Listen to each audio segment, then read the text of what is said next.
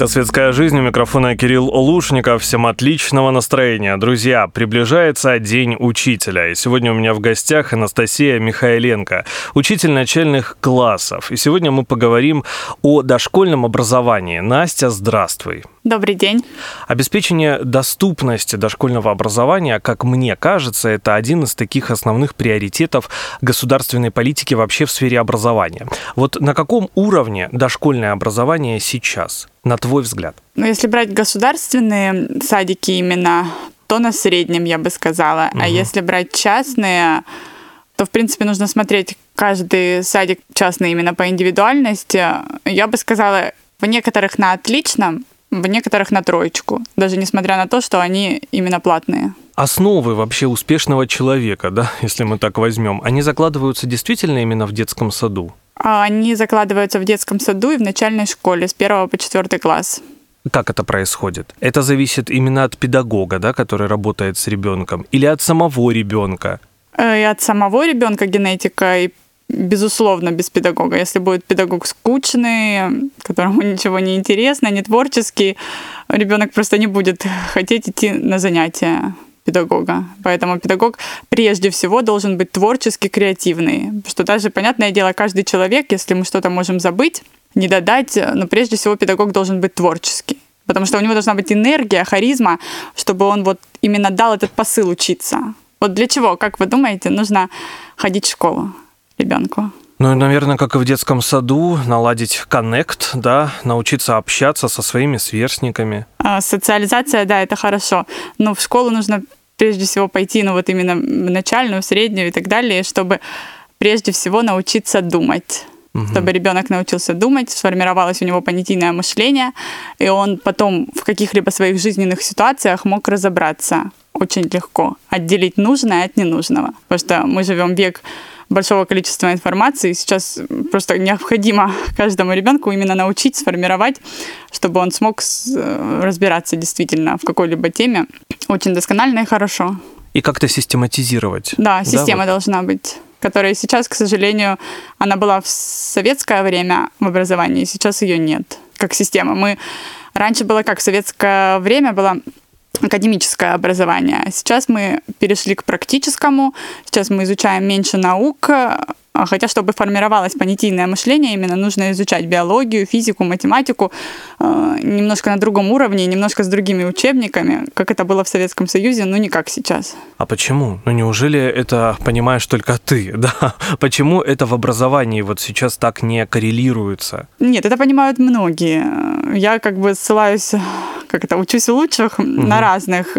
Вот есть э, Ясюкова Людмила Аполлоновна, это известный психолог, э, она тестирует способности детей, наверное, начиная с 1980 года, и проводила определенные исследования, э, вот даже с понятийным мышлением. Вот оно, например, 1980-е годы еще было относительно большого количества угу. процент, ну, процентовки детей, а сейчас, ну, это вообще 20-15 процентов причем это когда даже выпускаются в 11 классе. Вот именно навык чтения, который нужно сформировать, именно чтобы понимал. Не просто механическое чтение, там, почитал быстро и все. А вот именно чтобы понимал текст и разбирался. Вот только у 15-20% детей. Во всем виновата программа образования, как это не парадоксально звучит, которая сейчас в школах. Ну, Нет, и гаджеты, есть. и гаджеты. И гаджеты. Получается, некоторые физмат школы, мне как она сама даже говорит, в некоторых школах Санкт-Петербурга, Москвы еще осталось, ну вот именно такое образование хорошее. В частных многих именно практикуют э, вот советское образование, переделывают свои программы, совмещают с творчеством. Но в большинстве, если брать, то нет, конечно же. Почему я вообще решила заниматься проблемой, ну вот образования? Я когда только училась э, на учителя начальных классов у нас здесь в СГПИ. Мы проходили сначала практику в школах. Я вот проходила сначала практику в пятом лице. И вот смотрю, детям, ну, неинтересно, вот образовательная система гармония. Вот смотрю, им скучно. И даже вот этот фонематический разбор слова в первом классе, когда неправильно все слова пишут, ну вот именно ребенок пишет эту транскрипцию. Зачем это надо вообще? он путается, и даже вот я, как бы взрослый человек, путаюсь. Я думаю, господи, зачем эти задания вообще даны в первом классе? Совершенно по-другому. Даже я запуталась, я вот начала как раз копать, копать, изучила, вот я принесла сегодня Мгм. реформа образования в России с 1918 по 2018 год.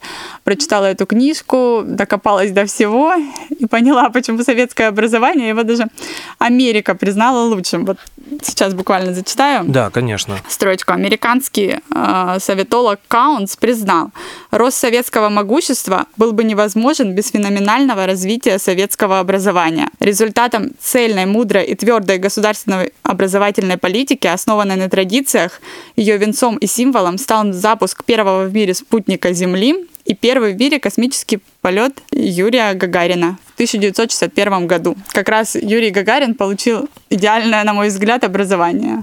Я понимаю, конечно, что не, э, в современном мире не прямо его нужно возвращать полностью. Ну, как основы системы нужно возвратить, но добавить творчество. Ну, потому что современные дети, они немножко все равно развиваются уже по-другому. Что греха таить, новый мир все равно Да, сейчас. и быстрее развиваются. Да, Мне и- кажется, им это нужно, им это необходимо. Ну вот, кстати, если ребенка научить думать и выделять э, даже в любой книге главное, то он и в будущем в любой профессии выделит сразу главное и может быстро перевоплощаться в разные профессии. Как раз что сейчас современному миру и надо. Ну, еще 10 лет назад, даже если мы возьмем уроки литературы или русского языка, когда нужно было прочитать текст, встать и рассказать, о чем он, да, а, пересказать своими Да. словами, единицы справлялись. Да. Ну, Да, я это счит- не, уме- не умение говорить, не умение а, собрать мысли в кучу. Да, Согласна. вот это вот. Ну, даже мое, если честно, образование, вот когда оно было в 2000-х, я считаю не очень хорошим, потому что я бы хотела образование свекрови получить. Мгм. Именно когда писали перьевыми ручками, была взаимосвязь руки с мозгом, а не как сейчас затравное письмо. Это ужасно. Это каллиграфией вообще нельзя назвать никак. Мы сегодня еще говорим, конечно же, о дошкольном образовании, Да. да, делаем упор на это. Сейчас очень многие родители а, не отдают детей в детские сады, предпочитая учить сами, да? Зачем Да. какая-то тетя или какой-то дядя будет обучать моего ребенка? На твой взгляд, э, в 21 веке насколько сейчас важны детские сады? Что они дадут ребенку прежде всего? В детский сад нужно идти прежде всего за социализацией. Это первое, то, что социализация очень важна, на мой взгляд, я считаю. Второе, программы, конечно, детского сада я бы выбирала, ну, вот уже в какой отдавать. Я бы, наверное, в садик, ну, вот лично я, я бы своих детей отдала в садик за социализацией, ну, понятное дело, образовывала уже э, сама или в образовательном центре, ну, нужна программа. Я бы родителям посоветовала, чтобы педагоги именно рассказывали им о программах, которые м, они преподают ребенку. Потому что в некоторых центрах, э, я бы сказала, это не похоже на программы, которые ну, нужны именно ребенку с его возрастом, природа ребенка. Это же все проходит в игровой форме. Понятное дело, что э, дошкольники не пишут там час Конечно, письмо. конечно. Это все должно быть в игровой. Они должны наиграться. Вот я сейчас учусь на нейропсихолога. Родители приходят, там, второй класс, третий класс, и они хотят, чтобы, получается, неправильный почерк, некрасивый, ну, исправьте. И она начинает с ним заниматься. Они говорят, ну как вы, почему вы не забираете? не занимаетесь в тетрадках, ну, что вы делаете? Говорят, нам нужно сначала сформировать его мозг, который он не доползал, от этого тоже многое зависит в свое время, не доиграл.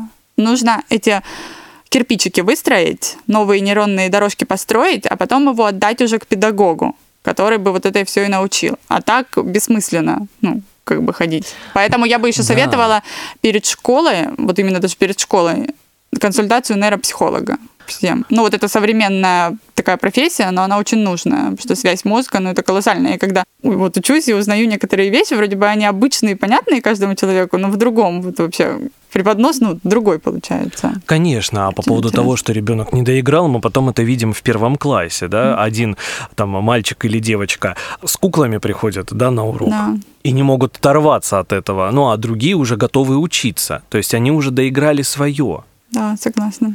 И уже готовы быть, ну, там, маленькими взрослыми, да, если можно так сказать. Да, это очень важно. И мало кто на самом деле сейчас об этом задумывается.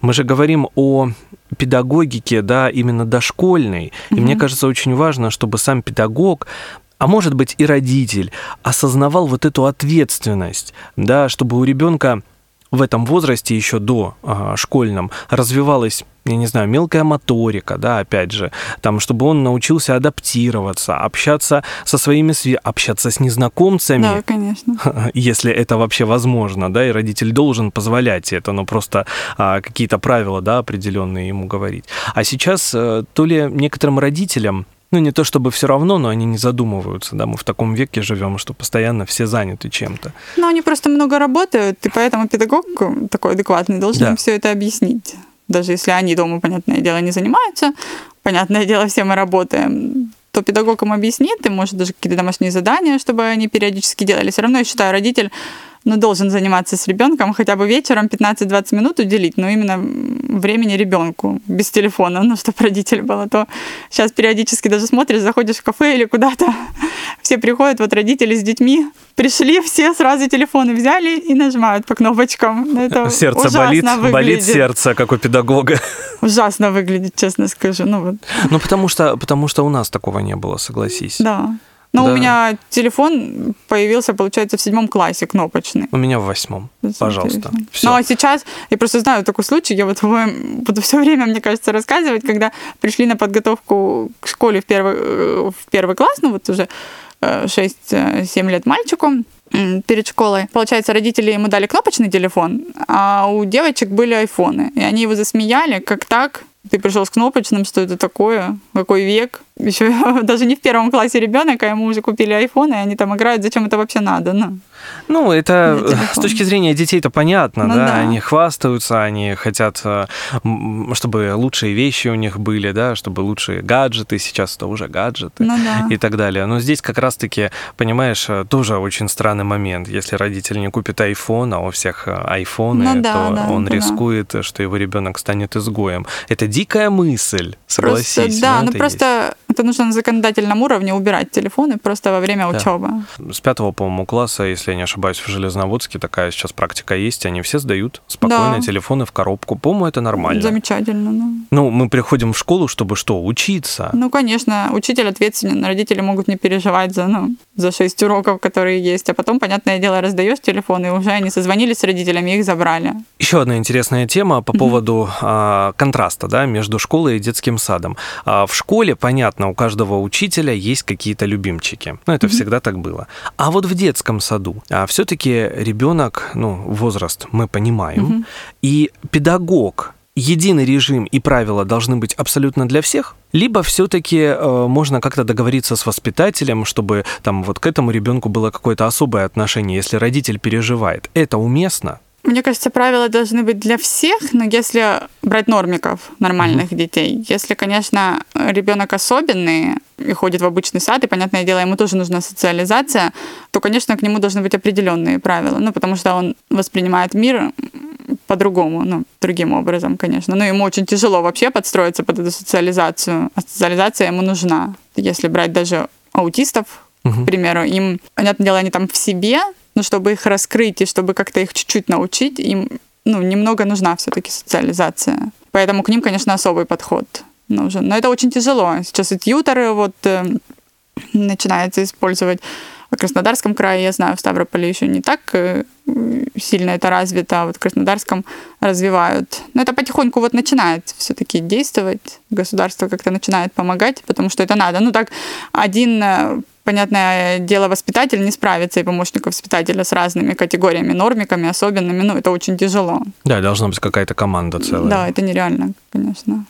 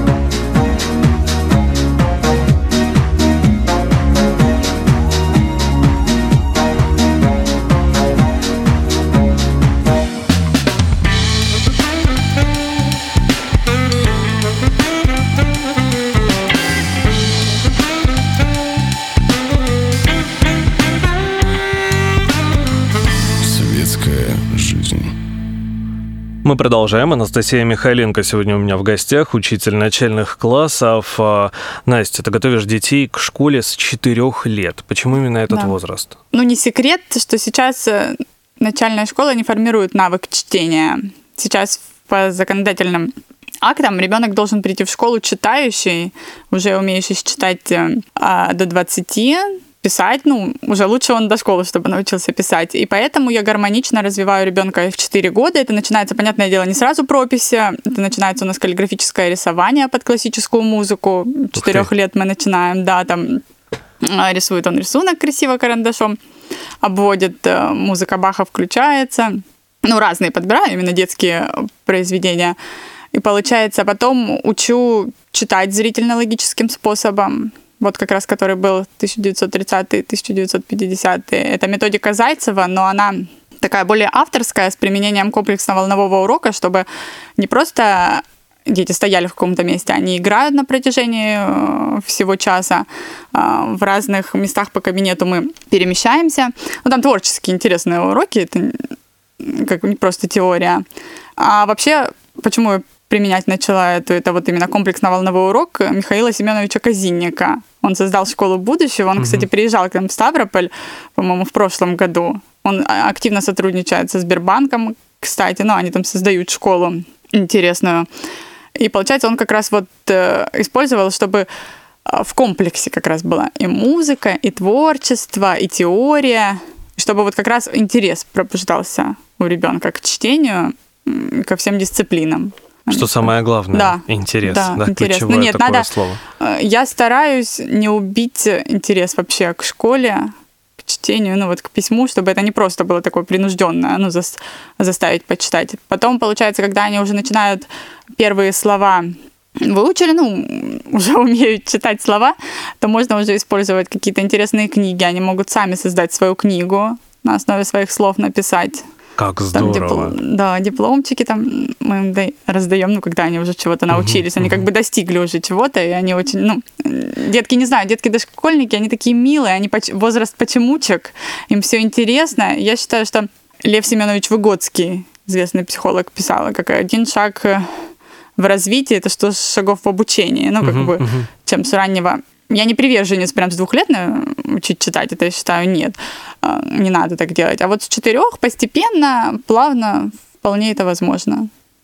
А почему кажется. именно с двух? Нет, потому что очень многие, да, чем раньше, тем лучше. Только ребенок научился, я не знаю, хоть что-то говорить, сразу надо его учить Но- чему-то. Не, в этом возрасте вот больше сенсорика преобладает, именно лучше конструктор, что-то вот руками, э, пластилин, лепка. Хотя с четырех лет у нас тоже, у нас не идет прям теория, мы также буквы лепим, через конструктор их создаем, ну, такая, каждый образ какой-то буквы, э, белка Б, ну, Мгм, как бы такой образ, чтобы они запоминали именно Здорово. алфавит. Ну да, так интересно. А что у них развивается в этот момент? Фантазия по большей части, либо что-то еще? Да, у них э, как раз вот и начинается.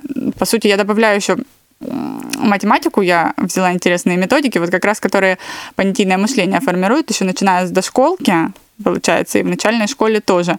Я добавляю вот интересные задания из этих пособий, чтобы как раз развивать их память, ну все, и моторика, мозг работает, одним словом можно сказать так. И они, у них интерес к чтению пробуждается, они начинают уже в 6 лет читать, и уже как раз они там начинают читать, им уже гаджеты даже так неинтересно ну, становятся. И, понятное дело, в начальной школе у них уже все хорошо будет. Даже несмотря, если они разные же образовательные системы идут, даже если они пойдут образовательную систему не ту, которую я хочу, все равно у них уже навык чтения будет сформирован, как-то им уже хотя бы легче будет немножко учиться по нашим образовательным программам, которые сейчас есть. А если все-таки ребенок пришел в школу неподготовленный, да, он не умеет считать, там, не умеет читать, это можно как-то в ускоренном ритме, да, его научить этому?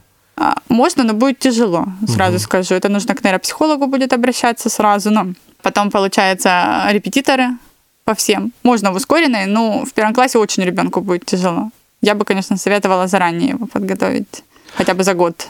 А если вот в 4 года, ну, не получается у него, да, он не осваивает эту программу, бывают такие детки, которым тяжело? Но это как раз вот нейропсихология. Сразу к нейропсихологу, потом ко мне. Вот так это. Поэтому я и начала изучать а, Почему нейропсихологию? Потому что это очень Мгм. интересно. Есть нейроматематика, нейрочтение, нейрограмматика. Ну, и там вот с точки зрения вот именно мозга ты понимаешь, почему ребенок что-то не может сделать. Вот как я в начальной школе работала, я думаю, почему мальчик этот, ну почему ему сложно? А оказывается, это нужно лоб формировать, пространственные какие-то явления. Ну, потому что я всегда думала, ну что, надо практиковать, практиковать, сто раз писать, писать, тогда у него получится. А на самом деле нет, нужно сначала нейронные дорожки выстроить правильно в какой-либо области, в которой у него не получается. Нейродиагностика, почему сейчас есть, нейрокоррекция.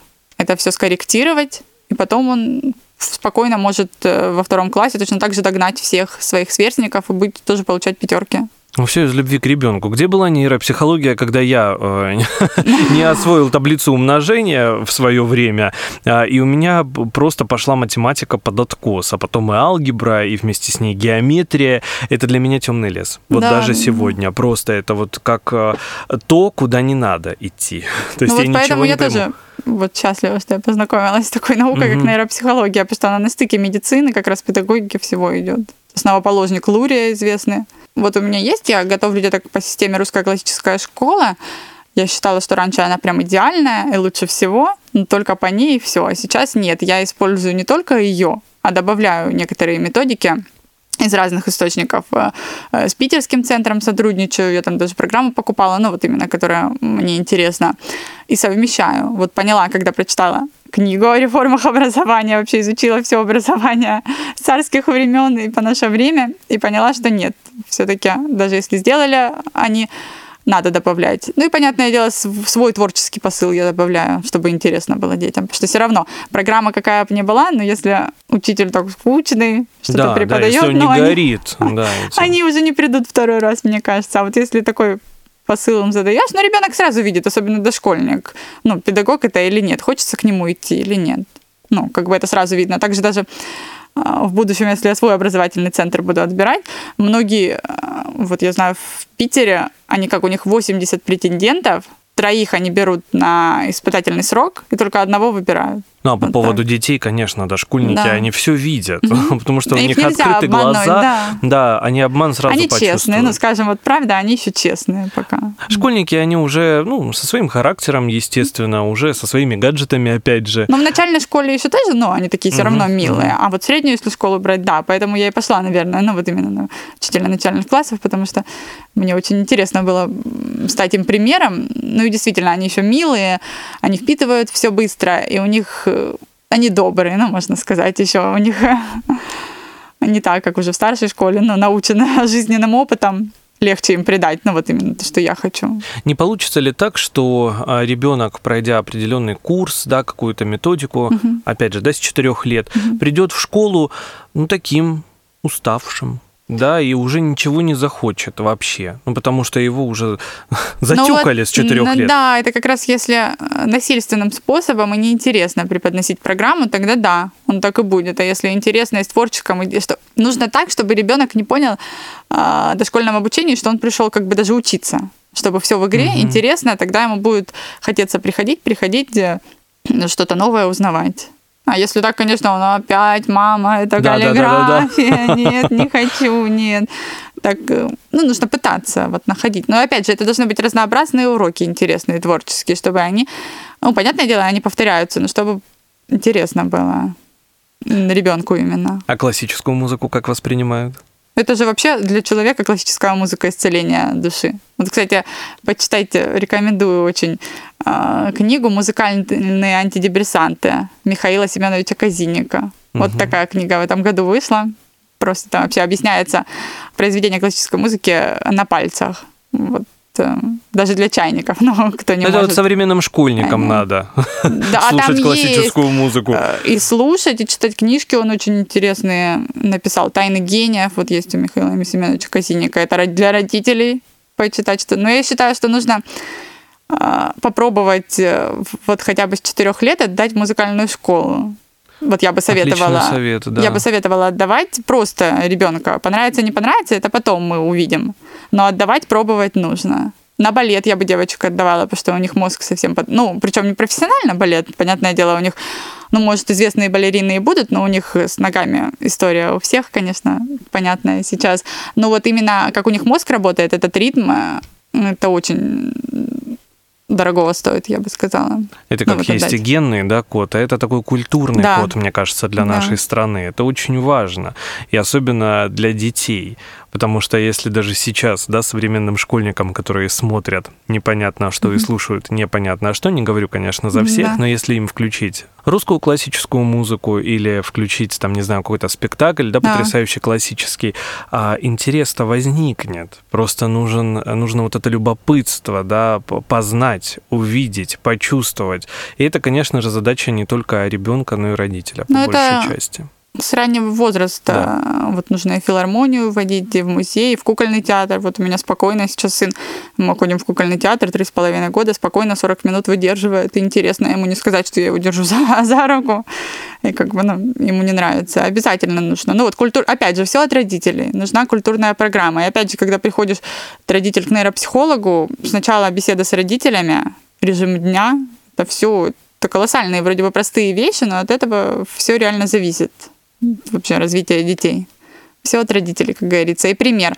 Если родители не читающие книги, ребенок не будет читать. Потому что должен был быть, понятное дело, два э, часа в неделю ребенок придет ко мне, и ему все равно, ну, привить прям не смогу, ну, вот именно вот эта любовь к чтению, и чтобы он действительно читал все время. А Если родители читают хотя бы даже по 15-20 минут в день и с детьми читают, вот обязательно в традицию, мне кажется, в семьи нужно вводить Да, литературные семейные чтения, семейные да, такие, чтения, да, вот, да. обязательно, потому что без этого тогда даже можно сказать, которые родители не хотят отдавать на какую-то подготовку, они уже сформируют даже дома, по сути, любовь к чтению. У тебя Да. в детстве именно так и было? У меня родители развелись, получается, была только мама. Нам много очень работала, но, в принципе, мы вечерами читали. Бабушка вот со мной читала, да. Это закладывается, да? Да. Вот в любом случае. Вот как сейчас модно отдавать там на скорочтение, ментальную арифметику, ну все просто. Если скорочтение, как вообще добиться можно? Понятное дело, там работа полушарий. А во-вторых, ну если человек, взрослый ребенок, без разницы, все время читает и много книжек, у него, У уже него вырабатывается это скорочтение. Да, там,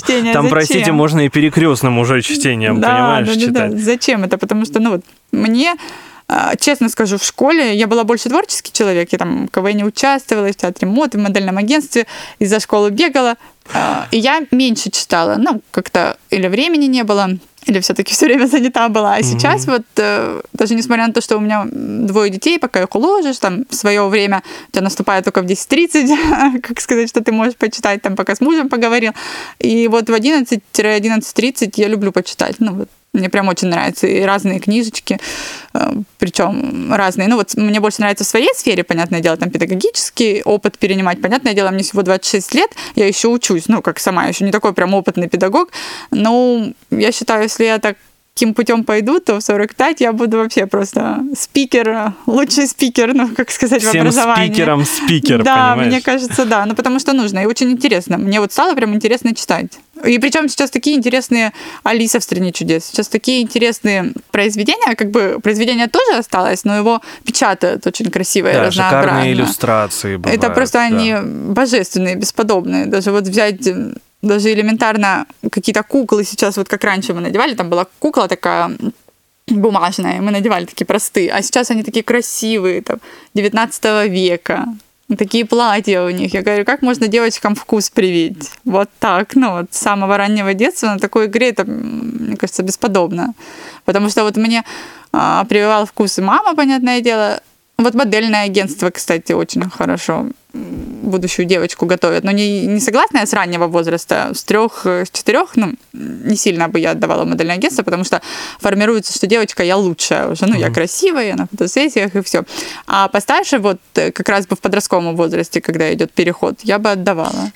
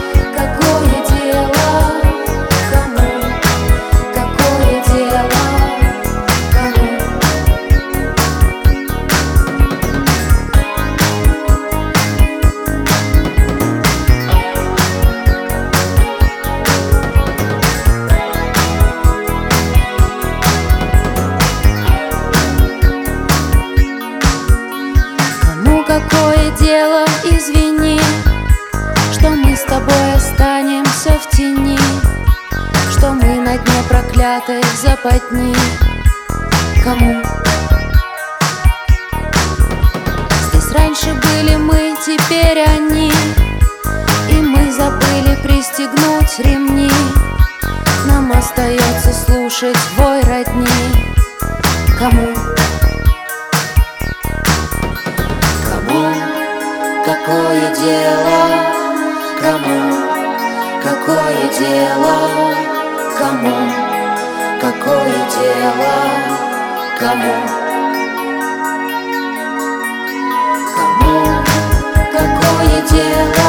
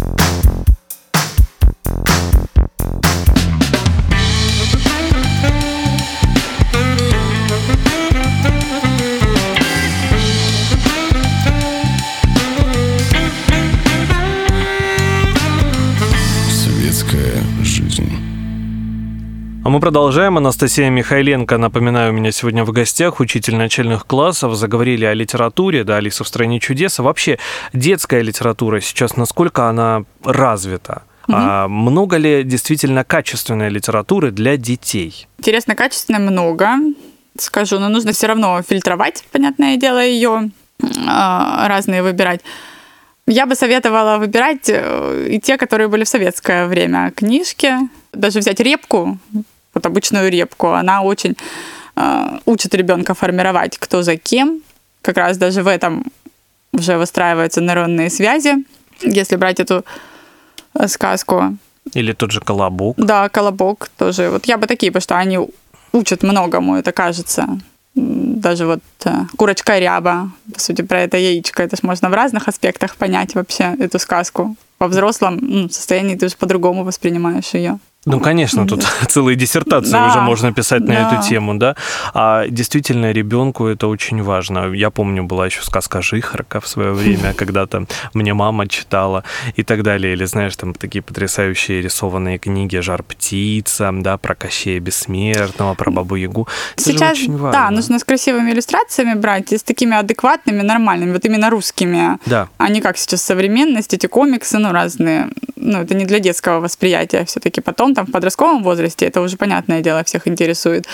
А сейчас бы я не советовала. Ну, вот именно такие русские, как энциклопедия нашего достояния я бы использовала. Ну, потому что там говорится о неприходящих ценностях. Да. А по поводу комиксов полностью согласен. Есть и комиксы 6 плюс, и 12 плюс, где на, э, в самих иллюстрациях фигурирует и алкоголь, Да, и черти что. И ты просто думаешь, как, да, вот ребенок это прочитает, он будет думать, о, понятно, можно, ну, Ну, раз конечно, я да. это читаю, да, это есть. А там просто доброе, там доброта, ну вот в тех книжках. Любовь, доброта, взаимопонимание, помощь ближнему, потому что без этого, мне кажется, никак. И воспитание, ну, как бы нужно все. Сейчас же школа не сильно именно воспитанием занимается. Сейчас на это все переложили на родителей, и родители первым делом должны воспитать правильно. Ну подожди, Основы почему, заложить. почему переложили? Мне кажется, это изначально должно было быть так. Ну, конечно. Ну, раньше в Советском Союзе еще и воспитывали. ну, Да, мы помогали могли родителям, доверить, да. да, доверить педагогу, а сейчас не каждому доверишь. Да. Сейчас и педагогов нужно отбирать правильно. Но опять же, чтобы их отбирать и шли люди на эту профессию, нужно поднимать заработную плату. Как раньше в Советском Союзе. Я знаю, что медик и педагог это как депутат были такого же уровня. А сейчас, ну, ну, пал, конечно же. Сколько известных этих случаев мы знаем по разной России, что педагог там что-то не так сделал, и все Конечно. уже. А учитель это все-таки лицо, Да. да. и лицо будущего ребенка, да, грубо говоря. Ну, то есть ребенок должен доверять ему и отдавать, да, Конечно. свое внимание и чтобы напитываться, да, вот э, эти знания, чтобы педагог делился с ребенком, конечно же. Знаю, что у тебя в планах ты уже э, сказала в планах создать собственный образовательный центр. Что это будет? Образовательный центр это будет подготовка к школе с 4 лет и э, начальная школа семейного типа. Я хочу как-то все-таки соединить это у себя в мыслях. Понятное дело, что это не ближайший год, э, но в дальнейшем, я думаю, у меня все получится, потому что я учусь у лучших, беру советские дореволюционные методики образования. Сейчас, кстати, в многих городах используют вот школы семейного типа, переводят советские учебники даже своими усилиями и создают именно, вот я знаю, известная певица Вера Фишер у нас в Ставропольском крае, вот она в Кисловодске создала свою начальную школу семейного типа, там немного классов, понятное дело, но очень хорошее образование получают, родители очень все хвалят, и она как раз тоже использует по которой, мою систему русская классическая школа, которая зародилась в Екатеринбурге, плюс советские учебники она берет. Считаю, что очень хорошее вот именно образование дети получат. Но также я еще применять хочу в будущем в своем центре это технологии э, выявления психологических как раз развития интеллекта, э, развития познавательных способностях детей, вот именно развитие, прежде всего, понятийного мышления, плюс каллиграфия. В общем, я хочу взять лучшее у лучших, добавить чего-то своего творческого, и я думаю, это будет идеальная начальная школа, по моему мнению. А школа семейного типа, а что это сейчас обозначает? Что мы туда А, вкладываем? Школа семейного типа это Имеется в виду, что сейчас все программы по ФГОСу, и нужно их все сдавать в школе. А мы, получается, занимаемся в нашей школе и сдаем, прикрепляемся к какой-то школе, или можно это даже онлайн сейчас сдавать. А, В конце полугодия мы просто примеры натаскиваем детей немножечко, чтобы они сдали в этой форме. ОГЭ, ну вот э, в начальных школах ВПР, и они просто сдают получается. Ну, нужно обязательно прикрепиться, но они... э, Школа семейного типа, потому что это неофициальная программа. Мгм. Ее ФГОС, э, как бы, сколько писали уже президенту, но никак не могут допустить, чтобы это было профессионально. Ну, мы, родители или школа могли выбирать. Ну, кстати, э, сейчас у нас в некоторых городах инновационная площадка при школе формируется, и там как раз инновационные классы набирают по русской классической школе, и там вот они учатся как раз, и при школе сдают. То есть, в принципе, Получается. это можно считать Это как можно даже- ответвление такое. Это можно даже сделать в обычной нашей школе, ну, Мгм. если с директором договориться, на инновацион- Но это вот в моих планах будущего. Я, понятное дело, не Хорошие говорю... планы. Я просто не говорю, а, что именно, знаете, закрыть все Да, и да. пойти ко мне. Но, но вот в массы я бы хотела, чтобы эта образовательная система, ну, вот, пришла. Потому что и в школьные массы, и директора не узнали. Понятное дело, что сейчас мы идем в ногу со временем, и нужно добавлять новое. Но нужно, мне кажется, зайти со старым, добавить много творческого и нового информационного, и тогда наши дети будут просто счастливы. То, что проверено временем. Да. Да, зачем изобретать велосипед? Можно же взять и просто трансформировать. Да, трансформировать, добавить, я же говорю, творчество интересного, что вот именно сейчас понадобится. Также финансового мышления, ну, как если брать уже среднюю школу. Так-то много, конечно, мы добились с тех времен интересного, но нужно фильтровать. Вот так это как раз об этом понятийное мышление. Выбрать лучшее. Какие-то свои фишки ты обязательно используешь в этих методиках. Что это за фишки? Хотя бы несколько. Это именно творческий подход будет. Мгм. Моя самая главная фишка это э, взять лучшее, но применить творческий подход как раз этим, чтобы детям было интересно учиться, и они влюбились в то же чтение. Вот так я бы сказала. Настя, поздравляю тебя с наступающим Днем Учителя. Спасибо большое. Огромное спасибо за эфир. Желаю удачи с образовательным центром. Я надеюсь, что на это потребуется, ну, может быть, год, но не больше. Вот чтобы ты Постараюсь. действительно добилась да, всего того, о чем ты мечтаешь. Это так здорово. Учитель начальных классов сегодня была у меня в гостях, Анастасия Михайленко. Я, в свою очередь, хочу своих коллег поздравить. а Также пожелать им счастья, терпения э, и долгих сил. Потому что все у нас получится. Главное верить в свою систему, и все у нас у учителей получится, я уверена. У микрофона был Кирилл Лушников. Это была «Светская жизнь». Всем отличного настроения и до следующей недели. Пока. До свидания.